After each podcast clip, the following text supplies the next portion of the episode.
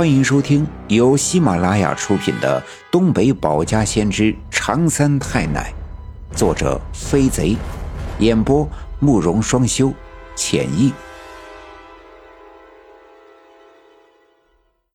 第一百三十二章：姬幽远挥仙强附体，赵村长梦忆救孽缘。我接过奶奶递给我的金条。朝着正在吃饭的爸爸的身上不管不顾地打去，金条十分的坚韧，抽打在身上啪啪的作响。我爸爸完全没意料到，连忙往角落里闪去。而就在这时，我奶奶打开了屋门，屋子里刮了一阵风，那阵风在屋子里盘旋了一圈后，从奶奶打开的屋门呼啸着钻了出去。我爸爸突然哎呀的叫了一声。仰面栽倒在地，爷爷赶紧跑了过来，把我爸爸扶了起来。我爸爸弯下腰，干呕了一阵，什么也没吐出来，不过却感觉浑身上下清爽了许多，脸上发烫的感觉也渐渐的褪去，这才抬起头对我奶奶说：“妈，我在那个大洞的底下看见王革命了。你还看见什么了？我还看见了一片草地。”鸟语花香的，挺好看的。后来我就摔倒了，煤油灯也就被摔碎了，就起了火，把那片草地全烧着了。再后来，就看见王革命站在让火烧光的草地中间，使劲地拽着那根毛线绳，把我也拽进了火堆里去了。爸爸说着，皱起了眉头，从他脸上的表情可以看出。当时他所经历的痛苦还记忆犹新。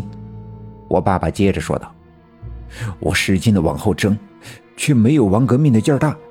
他还在村子里的时候，我记得他的体格那么瘦弱，也不知道他是哪来的那么大的劲儿。再后来，我就觉得有人在后面抱着我的腰往回拽我，我扭不过头，也不知道抱着我腰的是谁。再后来。”咔嚓一下，那毛线绳断了，我就叽里咕噜的往后滚，脑袋也不知道撞上啥了，就昏了过去。醒来之后，就看见我的煤油灯还在我手里，毛线绳也没断，我就顺着毛线绳往回走，就走到了井底，就看见我大舅躺在地上，浑身一个劲儿的发抖，就把他给救了起来。我奶奶点了点头，没说话。过了好一阵子，才慢慢的伸出手，摸摸我爸爸的额头。嗯，好了，现在一点都不热了。说着，把烟菠萝拽了过来，递给我爸爸。我爸爸拿起烟纸，卷了一颗烟，叼在嘴里点着。我奶奶也卷了一颗。自从前阵子赵村长犯了邪病。我奶奶把烟袋杆拽下来留给他，便一直没拿回来，所以这阵子一直用烟纸卷烟抽。烟雾在屋子里缭绕，我奶奶下地来到屋门前，伸手把棉布门帘挂起来，那烟雾便在门口盘旋了一圈后溜到外屋去了。最近村子里闹大耗子，这是灰仙在作怪。照我看呐。这王革命八成是被灰仙摄了魂，摄了魂，那是说王革命没死？我爸爸有些惊讶，抬头问道：“其实也跟死了差不多了。”我奶奶手里的旱烟就快燃烧到尽头，她便把烟头扔在了地上，用脚踩了一下，那个刚才还在垂死挣扎的烟头便一下子被踩扁。人有几种死法，第一种是老死或者病死。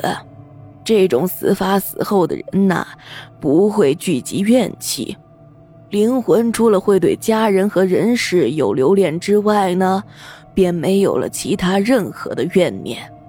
所以，一般这样死去的人，充其量给家里人托托梦，头七的时候呢，回回魂就去投胎了。第二种啊，是横死的，就好比出了什么意外的事儿死的，或者被人杀死的。这样的人死了呀，怨气重，但他的怨气呢，只会有一个目标，那就是报仇，找那些害死他的人去报仇。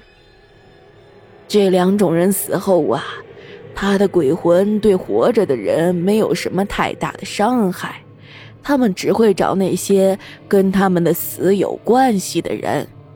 所以老人们说：“不做亏心事，不怕鬼叫门。”而最厉害的呢，是怨念堆积而死的，比如说日子过得不如意，常年走霉运，抬不起头。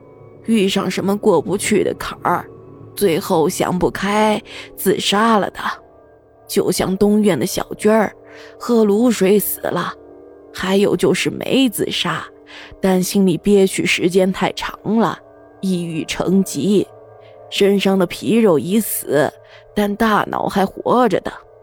这样的人呐，就容易被一些不善的妖邪抓住机会，附上他的身体。这样啊，他就变得人不人，鬼不鬼，妖邪又不是妖邪，他看啥都不顺眼，他觉得所有人都欠他的，他报复起来呀就没有目标。我爸爸听我奶奶的讲述，感觉浑身的汗毛都竖了起来，因为照我奶奶这么说来，王革命就是这样的人不人，鬼不鬼的活死人。